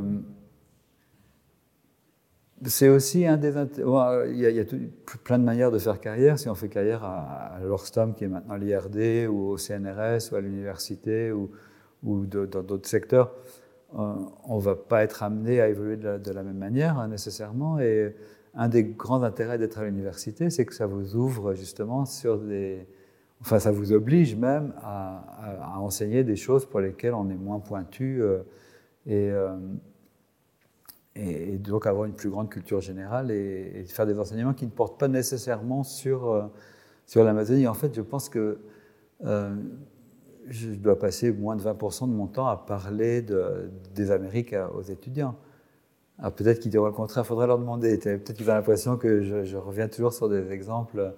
Mais là, je sais pas, cette année, par exemple, je, participe à l'enseignement d'anthropologie linguistique et, euh, et c'est vrai qu'on donne pas mal d'exemples américains, mais euh, on est amené à faire des lectures sur euh, bah, bah, d'autres régions du monde, bien entendu, et, c'est très bien, c'est l'occasion de découvrir un tas de trucs. Et c'est un peu comme, comme Jean-Jacques Rousseau qui enseignait le latin à des, élèves, il disait j'avais une leçon d'avance sur eux parce qu'ils n'avaient pas appris avant. Bon, pour enseigner en première année, on n'a pas besoin d'avoir une énorme expertise. Enfin, donc, euh, alors après, euh, quand on arrive euh, à l'encadrement doctoral, par exemple, et, ou même au niveau du master, là, on, a, on mobilise beaucoup plus à savoir spécialiser sur les Amériques et sur l'Amazonie. Et, finalement, l'enseignement, disons que le moyen d'étudiants le plus on a l'occasion de parler euh, d'Amazonie, par exemple. Et euh, les doctorants, c'est vraiment des rapports interpersonnels avec, euh, avec des étudiants de master. Souvent, c'est des petits groupes. On a trois ou quatre américanistes dans l'année avec qui on, a des échanges très réguliers. Et là, oui, effectivement, je, peux être amené à mobiliser tout le savoir que j'ai accumulé sur cette région depuis 40 ans. Mais, souvent, avec les étudiants de première année, ils veulent des choses plus, bah, moins pointu. Il faut, commencer au début. Donc, on, euh, je me permets parfois de parler d'Afrique ou d'Océanie, euh, qui sont des régions du monde où je n'ai jamais mis les pieds, mais euh, parce qu'il y a des grands auteurs qui ont contribué à, l'ethnographie de ces, régions-là. Mais quelle réception ces questions qui portent plus spécifiquement sur les Amériques et sur l'Amazonie euh, quelle réception voyez-vous qu'il y a de ces questions dans le public étudiant. C'est-à-dire que même si effectivement il s'agit de quelques bribes que vous donnez ici et là dans différents enseignements, outre bien entendu l'enseignement spécifique de licence que vous avez mentionné d'ethnologie amérindienne, est-ce que vous sentez une, une accroche particulière euh, de manière générale de la part des étudiants? Est-ce que c'est un public qui est demandeur de, de, ce type de contenu? Quelle, quelle perspective vous voyez de ce point de vue-là? Alors, bah, peut-être que quand je parle de l'Amazonie, je m'anime un peu plus que quand je parle de Malinowski ou d'Evans Pritchard. bon, peut-être que ça plaît aux étudiants, mais, euh, c'est assez frappant. je, pense que la réception euh, qu'on peut trouver auprès du public étudiant et dans le public en général est à peu près comparable. Et il y a quand même quelque chose qui a beaucoup changé entre les années 80 et aujourd'hui, c'est qu'il y, a beaucoup moins d'intérêt pour l'exotisme. Et il y a même une grande réticence, une, certaine méfiance. Euh, et bon, par exemple, l'année où j'ai fait mon DEA, on était une petite promotion, une quinzaine de personnes. On avait deux camarades qui travaillaient euh, en France, enfin, sur, l'ethnographie de la France, et ils passaient un peu pour des hurluberlus, enfin en tout cas pour des gens euh, extrêmement novatoires, enfin, qui, faisaient des choses un, peu atypiques. si on regarde les promotions d'aujourd'hui, d'abord il y a plus d'étudiants, et puis, euh, ils sont l'immense majorité à travailler euh, dans l'ethnographie du proche. Donc, euh, donc finalement, on associe moins, moins l'ethnologie à voilà, de l'exotisme, le lointain. Et, j'ai l'impression que ça, peut-être parce qu'on a plus facilement accès à des images documentaires, il y a Internet, il y a un tas de choses. le coût des billets d'avion permet à, à, beaucoup de gens de voyager beaucoup plus facilement qu'avant et tout les gens ne vous regardent plus avec des yeux ébahis euh, et émerveillés quand vous dites Ah, j'ai travaillé en Amazonie. Je dis Bah oui, oui, moi aussi, j'y ai été pour les vacances. Euh, j'ai une cousine qui est en Guyane. Enfin, tout, le monde a des choses à, dire. Euh, et les étudiants, c'est un, peu la même chose, je crois. Il y a moins de. Il n'y a pas forcément un, intérêt comme ça pour, pour les, les, mondes amazoniens. Ou alors il y, a toujours des gens qui, vont euh, arriver avec des clichés, euh, le chamanisme, l'ayahuasca, les têtes réduites. Enfin, il y, a, toujours quelques images qui, circulent encore, mais, euh, ce n'est pas forcément ce qui est le plus intéressant, disons. J'aurais envie, en fait, de vous, de vous poser peut-être la même question, mais en la renversant du point de vue des destinataires en revenant sur votre terrain et euh, les communautés euh, amérindiennes avec lesquelles vous avez travaillé, comment est-ce que ces communautés perçoivent ou reçoivent vos travaux? Est-ce que vous avez eu l'occasion de partager d'une manière ou d'une autre euh, avec ces communautés les résultats de vos recherches et qu'est-ce qu'est-ce qu'elles en ont dit lorsque vous avez pu partager ces retours d'expérience avec eux? Alors ça, c'est effectivement une question fondamentale. On a un devoir euh, moral et euh, déontologique de, ramener, de restituer, enfin, et de, rendre, de faire des comptes rendus de nos, recherches auprès des gens qui nous ont accueillis. Mais euh, il ne faut pas trop se faire d'illusions. Enfin, les, les, Matisse avaient une connaissance à l'époque où je les ai rencontrés du monde extérieur qui était tellement encore fragile, enfin encore nouvelle que euh, il m'a été impossible de leur expliquer euh, ce que je faisais chez eux. Euh, les gens me posaient des questions, par exemple, ils me voyaient écrire, et alors j'expliquais ce que c'était que l'écriture, et ils me demandaient, il y a un papillon qui passait, il dit, mais ce papillon, il est dans ton cahier ou pas? Et alors, alors quelqu'un, une fois, est venu avec, avec une question qui m'avait pas mal perturbé aussi. Il me disait, mais euh, Philippe, quand, tu vas, enfin, le Kilipip, hein, comment, euh, une fois que tu auras écrit tout ça, est-ce que tous les Blancs euh, auront lu ton travail? Ah, J'aimerais bien, quelques, oui, quelques dizaines de personnes vont lire ce travail, ou quelques centaines au mieux, mais, mais vous voyez, ils n'avaient pas trop d'idées de, ouais, de, en quoi consistait le travail. Alors une, autre expérience que j'ai eue, quand j'ai enfin réussi à comprendre euh, euh, que quand on me parlait d'un tel individu, c'était pour me dire qu'il était décédé et pas pour me, le situer dans une charte généalogique. Quand j'ai enfin réussi à avoir une grille, une nomenclature que j'ai pu analyser, etc., mettre, au propre et tout, qui est relativement complexe, euh, je l'ai montré à un, des, hommes éminents du village, disons, un des leaders charismatiques. Euh, et, j'avais quand même l'avantage euh, d'avoir le papier, d'avoir sous les yeux des, choses assez complexes. Et il a été quand même assez bluffé. Et il m'a dit, mais qui t'a dit ça? Et il était jaloux. Il disait, il y a quelqu'un de super intelligent qui... Parce que, évidemment, les, gens, ils ont une vision de leur, de leur système social ou de leur grammaire qui, qui est euh, celle d'un usager, enfin, qui est intuitive, qui, qui est globale. Et quand on commence à montrer des analyses un peu plus bah, passer à l'écrit, disons, on, change d'univers, enfin, on, est dans. Et donc, donc je pense qu'au début, tout, ce qui avait trait au monde extérieur pour les Matisse c'était un peu nouveau et et il me racontait par exemple que la première fois qu'ils ont vu des avions, ils, sont vraiment, ils ont eu des débats philosophiques entre eux. Qu'est-ce que c'est que cet objet qu'on ne voyait pas avant Ils avaient des souvenirs très précis de l'époque où les bateaux des Blancs se chargeaient avec euh, du, bois, c'était des, moteurs. Euh, euh, et, puis, ça, ça a disparu. Et puis après, il y a un moment, on a commencé à voir des trucs qui passaient dans le ciel, mais c'était trop gros pour être des oiseaux, c'était trop.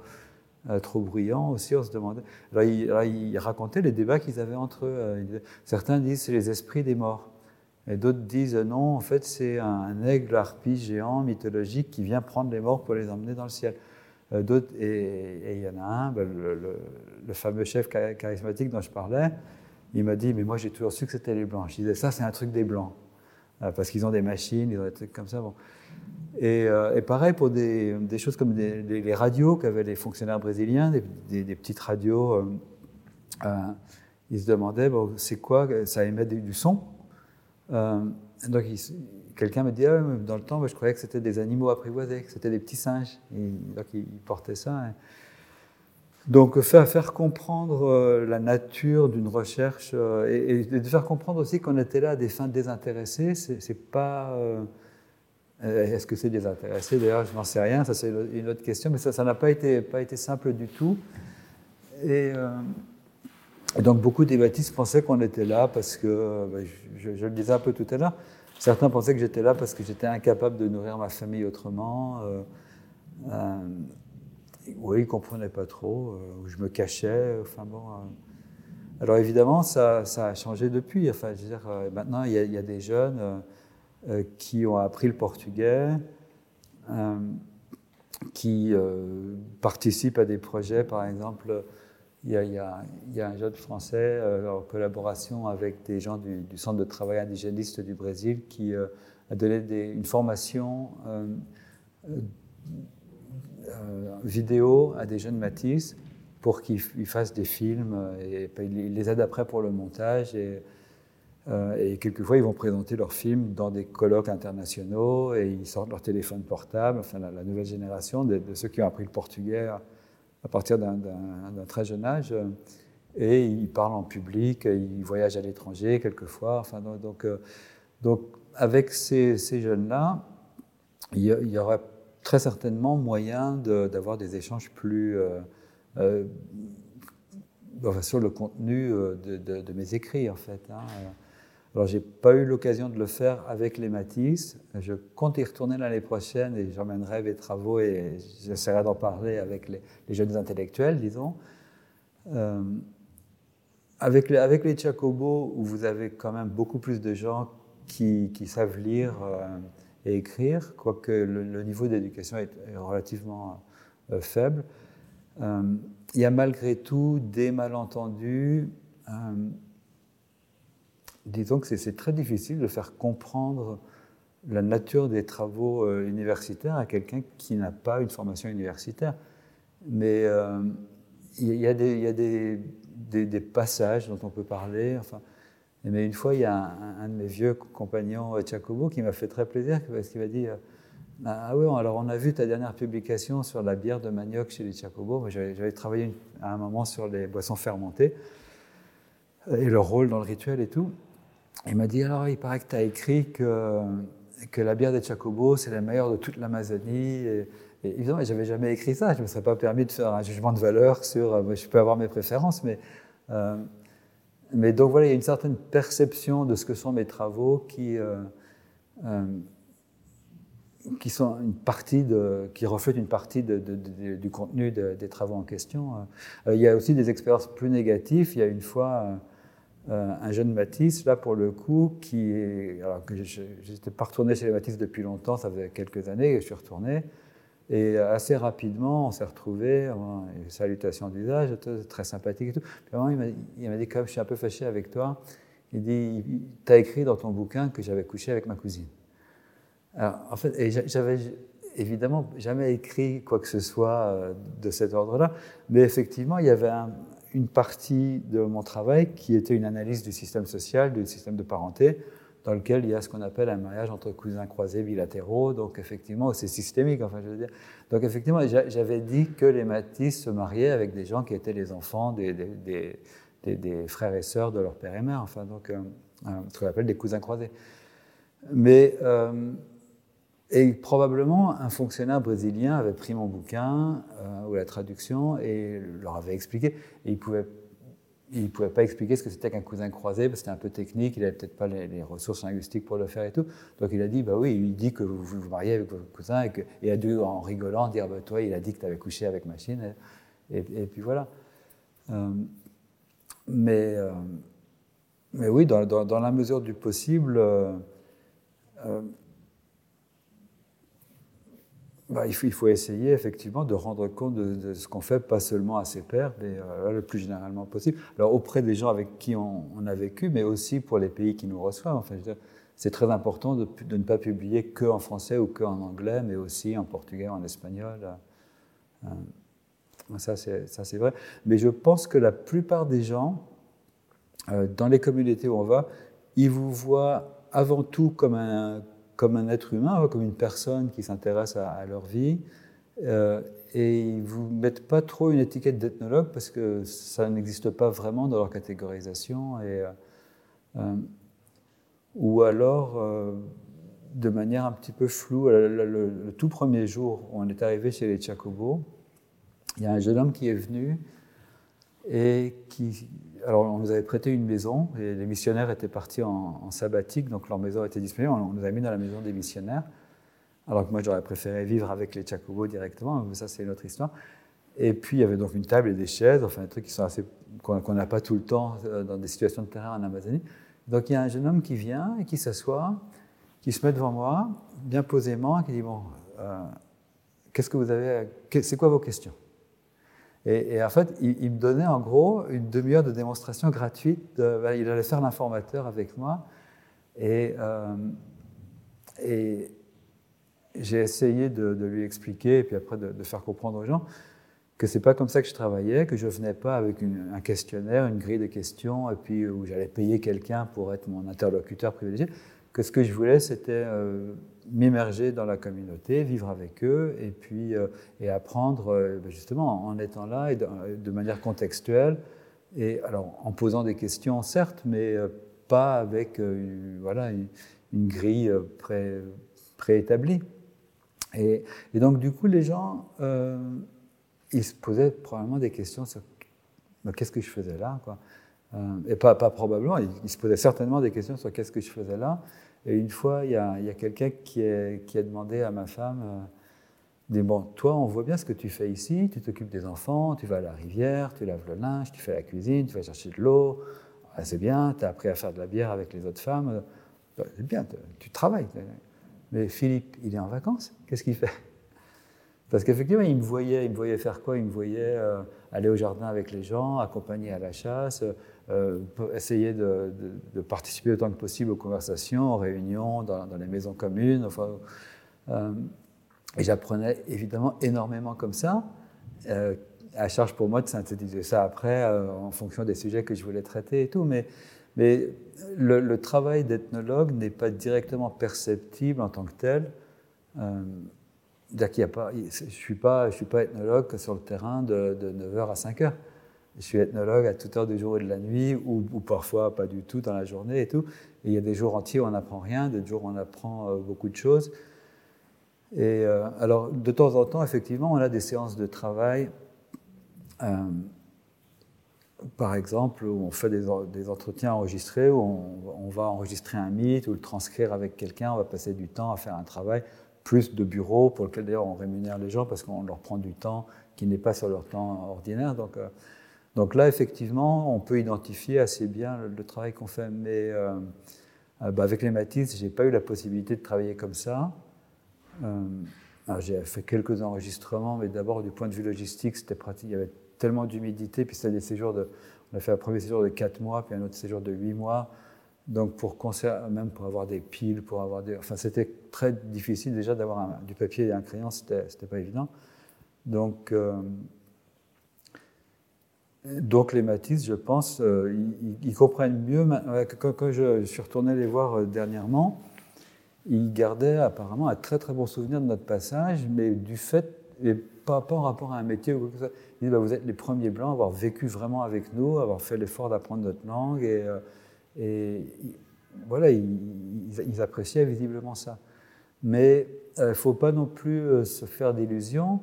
Euh, moi, j'ai eu une, anecdote, enfin, une expérience qui a été très, très révélatrice de ce qu'était vraiment mon statut euh, d'ethnologue chez les Matisse, le jour où, je participais à un travail de défrichage d'une parcelle de forêt pour faire un, abattis, enfin un jardin. Euh, et c'est relativement dangereux parce qu'on coupe les petits arbres et ils sont tous enchevêtrés avec des lianes et aussi des racines. Et donc, une fois qu'on a entaillé les petits arbres, Enfin, c'est un on ma participation était minime, mais bon, euh, on, abat les très très gros arbres après, il y en a un qui tombe et ça fait comme un effet de jeu de quilles, et il y a un pan entier de forêt qui s'abat avec un vacarme assourdissant. C'est très spectaculaire, c'est très beau, et c'est très dangereux. Parce que si on se prend une branche sur la tête, et eh ben voilà, on est mort. Euh, et euh, comme mes compétences à la fois linguistiques et pour me déplacer en forêt sont ce qu'elles sont, quand les gars commençaient à donner des instructions, bah attends, ça va tomber là, là, il faut aller par là, par là, par là, avec l'émotion du moment et tout, je suis parti dans la mauvaise direction et j'ai vraiment failli me prendre un, arbre sur la tête. Alors, bon, c'est une petite anecdote, c'est pas, pas, pas, bien méchant, enfin, puisque ça s'est bien terminé. Mais euh, du coup, les gens avec qui j'étais m'ont dit, non, ça suffit, tu rentres au village, tu travailles plus avec nous. Et j'aurais dit, non, non, non, les gars, euh, moi je veux euh, j'aime être avec vous, et puis je vais faire attention maintenant. Et puis, après tout, je suis un adulte, j'avais 24 ans, mais euh, bon, euh, euh, j'assume, j'aurais été incapable de dire j'assume mes responsabilités en mathis, j'aurais fait comprendre que voilà, je, veux être là. Bon, et ils m'ont dit non, non, non, pas du tout. Parce que si t'arrive quelque chose, nous on s'en fout, c'est pas, mais on s'en fout pas parce que si, si t'arrive quelque chose, tes frères vont appeler l'armée brésilienne, l'armée brésilienne va venir et ils vont tous nous tuer. Ce qui est évidemment un scénario totalement improbable. Si j'étais mort sur le terrain, on aurait rapatrié le corps et puis voilà. Mais euh, donc je me suis dit, oh là là, moi je pensais être là comme individu, euh, à faire des gros efforts pour, euh, pour m'insérer dans le milieu. Je portais pas de vêtements malgré les moustiques, etc. Enfin, on faisait un effort, on, on mangeait comme eux, enfin tout ça. Euh, alors que ce n'est pas forcément la meilleure cuisine. Il y a des endroits où en Amazonie on mange très bien, mais chez les Matisse on ne mange pas très bien pour un, tas, de raisons qui peuvent s'expliquer d'ailleurs. Mais, euh, mais en fait, là, j'ai vraiment pris conscience de manière un peu violente, euh, enfin brutale, disons, que j'étais aussi un émissaire d'un monde qui était pour eux dangereux, d'un monde de dominants, et qu'ils avaient bien pris conscience que bah, à 109, ils ne faisaient pas le poids contre le, le, monde des Blancs, disons, qu'ils appellent les Nawa, et que moi j'étais clairement identifié à ce secteur euh, puissant et, éventuellement menaçant pour eux. Euh. alors on voit euh, à travers ce que vous nous, relatez de vos, expériences que la place du chercheur qui travaille avec des sociétés amérindiennes n'est pas une place toujours aisée, ça, a des implications euh, sur le plan euh, politique notamment, hein, vous le, mentionniez. Et à ce sujet, j'ai noté que vous aviez euh, participé plus récemment à un projet de recherche qui, dont l'acronyme est SAWA, S-A-W-A, qui veut dire Savoirs autochtones Wayana et Apalai en Guyane. Une nouvelle approche de la restitution et ses implications sur les formes de transmission. Alors ce projet semble poser d'une certaine façon le, le, rôle du chercheur et le, rapport entre chercheurs et sociétés amérindiennes. Est-ce que vous pourriez nous présenter brièvement ce projet et un petit peu ce en quoi il a, euh, il a consisté? Alors le, projet SAWA, c'est une initiative amérindienne en fait. Alors la, particularité du projet SAWA, euh, c'est que ce sont des Amérindiens de Guyane française qui euh, se, sont posés des questions sur le devenir des collections de, ce qui avait été récolté chez eux en termes d'enregistrement, en termes de, euh, culture matérielle, euh, d'images, de, photos, de bouts de films, etc. Euh, depuis des générations, des gens vont dans, leur communauté, récoltent un tas de trucs, et puis les Wayans se demandent que, deviennent ces objets, qu'est-ce qu'on peut en faire? Et ils avaient aussi des projets, j'allais dire personnels, enfin, ils, avaient envie de récupérer notamment certains chants rituels ou de, voir un petit peu des, objets dont ils avaient oublié le, les, manières de les fabriquer dont ils, auraient eu besoin éventuellement pour revitaliser un certain nombre de pratiques qui étaient en, voie de disparition. Donc il y avait une curiosité intellectuelle et aussi des, finalités un petit peu pratiques. Et, donc, euh, comme on est dans le contexte de la Guyane française, euh, les liens ils se faisaient avec, euh, bah, avec des laboratoires parisiens en de, métropole du point de vue de la Guyane. Donc, comme les hasards de la vie font que moi j'étais directeur du laboratoire d'ethnologie à l'époque euh, où le projet s'est mis en place, et puis par ailleurs amazoniste, j'ai été impliqué, euh, mais sans être à l'initiative du projet du tout, et ni un des premiers partenaires. Enfin, disons, c'est des collègues, euh, une collègue linguiste, enfin deux collègues anthropolinguistes qui, qui ont eu les premiers contacts avec les, les Wayana, plus que les Apalaïs. Euh, et, quand ils sont arrivés à Paris, bon, ben là, je suis rentré dans la boucle en quelque sorte.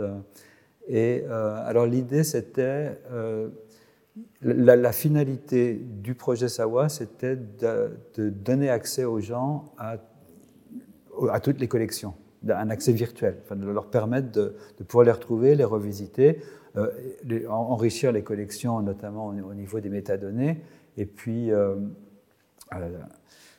de, de rendre accessible des choses qu'il était difficilement. Par exemple, il y, a, des bases de données dans le monde entier, les musées ont des catalogues, mais euh, pour s'y repérer, il faut vraiment euh, euh, être très, très. Enfin, il faut relever du monde universitaire pratiquement pour, pour pouvoir.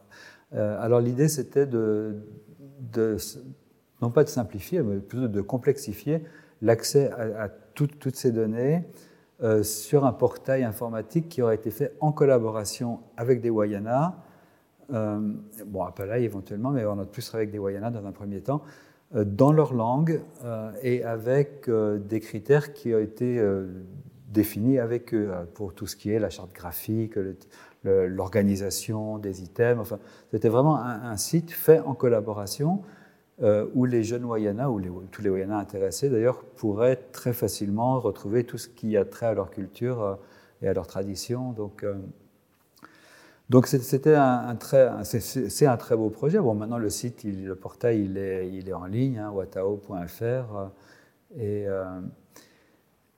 et, et c'est très très difficile de se lancer dans un projet comme ça quand on n'est pas soi-même spécialiste des communautés.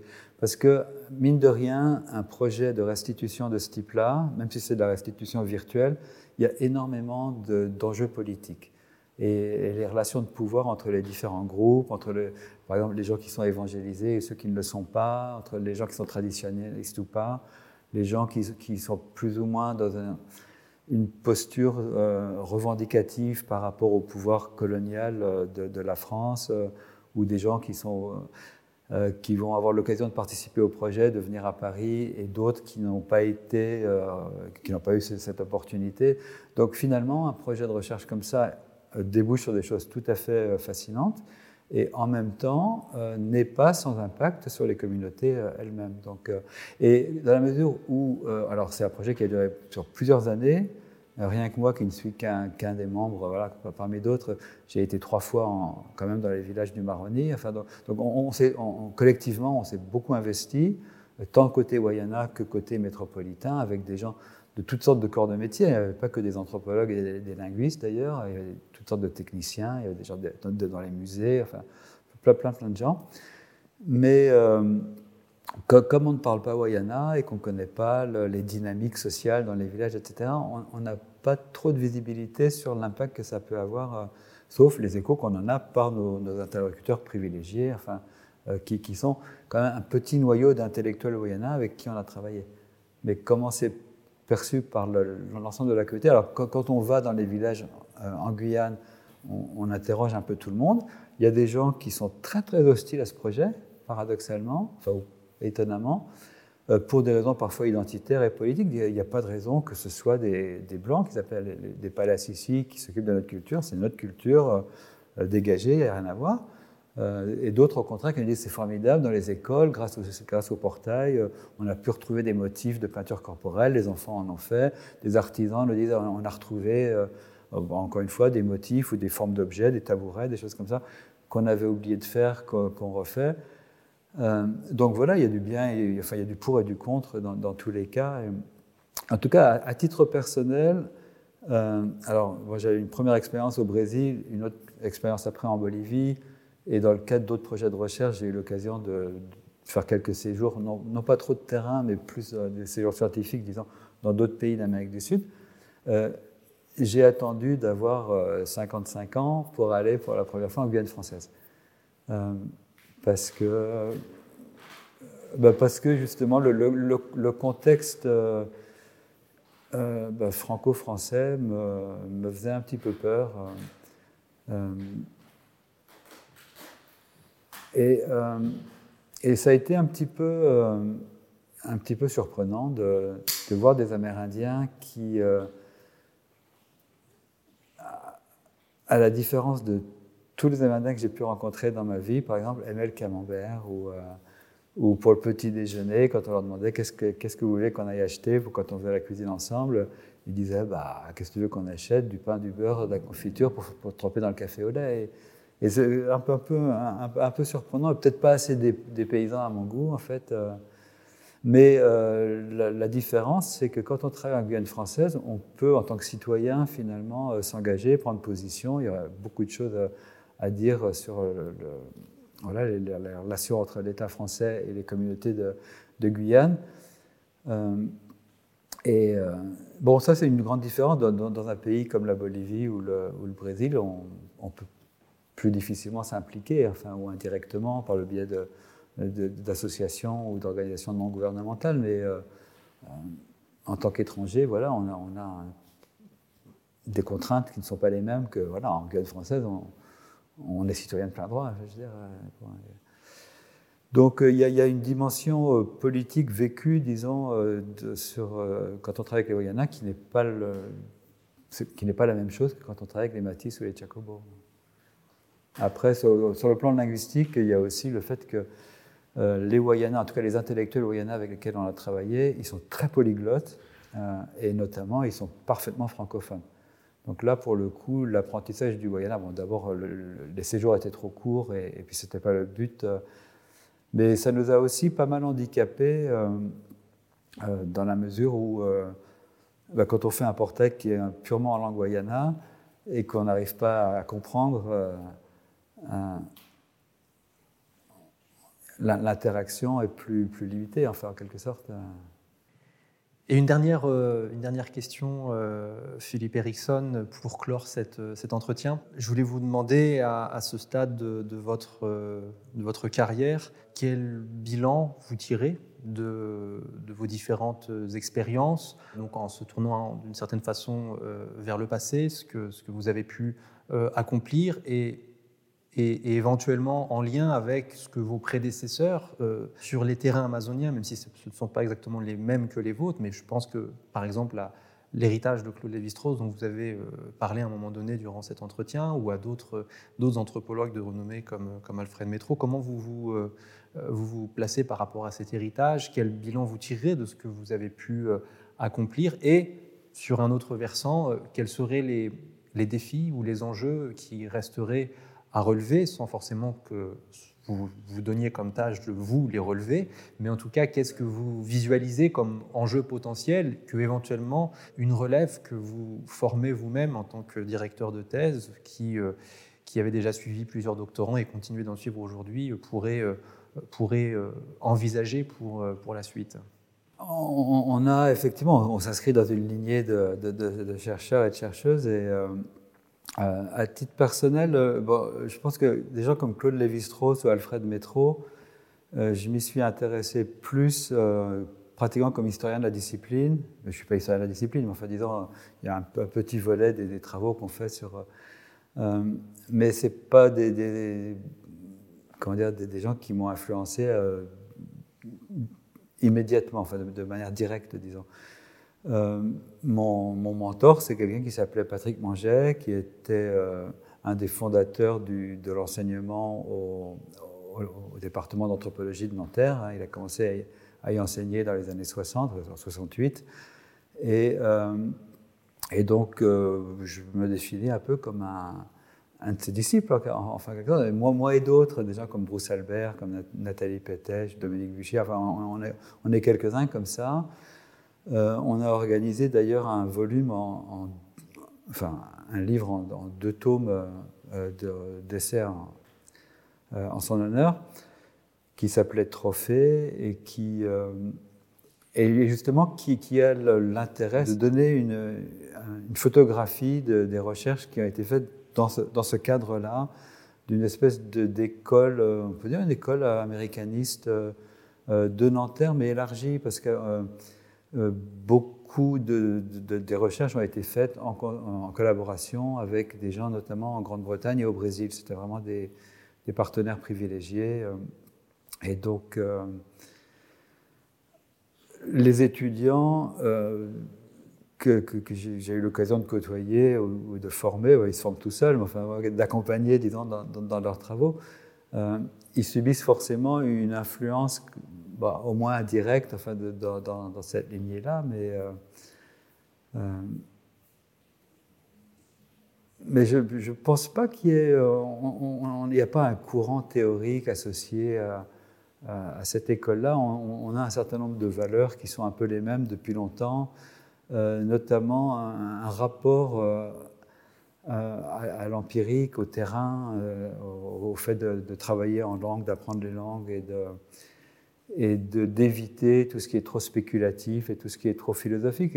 Non, pas que ce soit pas légitime de travailler comme ça, mais euh, ce n'est pas ce qu'on fait.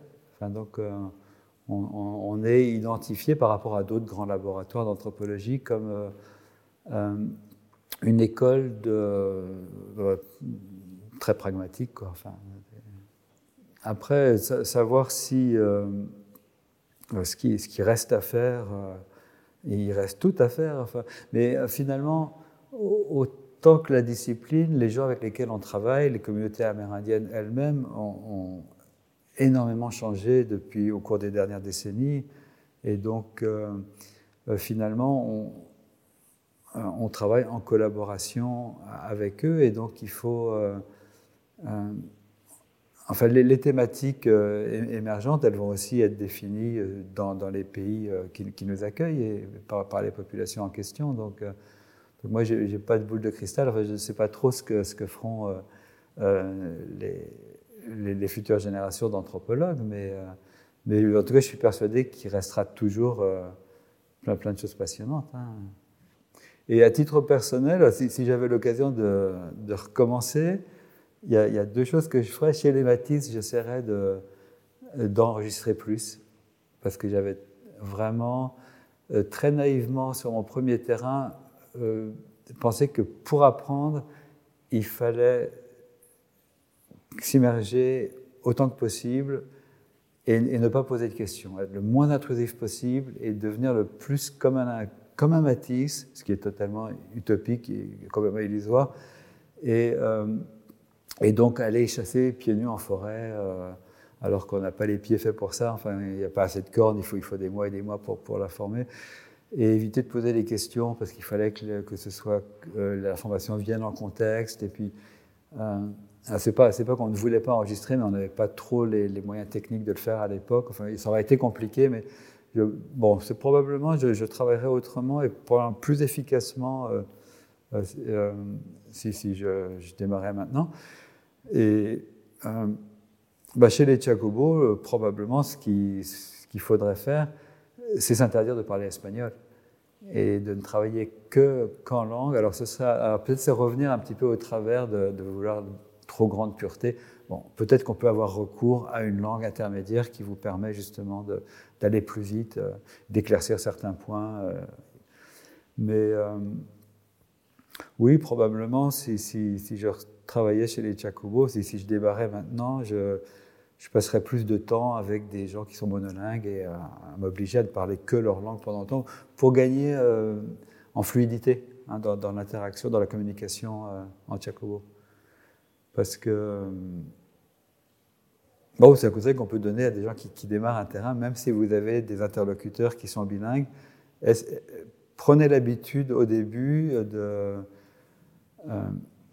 d'échanger dans la, dans la langue vernaculaire et, et après, on met en place des codes d'interaction qui, qui, vous suivent toute la vie. Je vois quand je, quand je revois des Matisse maintenant, bien que ça fasse des années que je n'ai pas parlé, c'est relativement spontané de parler dans leur langue et ça pose pas trop de problèmes, même si j'ai beaucoup oublié, il faut, que ça, il faut réactiver les choses et tout. Mais euh, je, je, pense que les, premiers mois, les, manières d'interagir dans les premiers mois, ils sont, ils sont cruciaux. Et, ne pas faire non plus l'erreur inverse que j'ai peut-être trop fait chez les baptistes, de, se dire non, on, ne va travailler qu'en contexte naturel et uniquement euh, euh, en, en s'imbibant de, l'air ambiant en quelque sorte. Hein. On peut aussi poser des questions, bien entendu, mais il faut, faire, les deux en fait.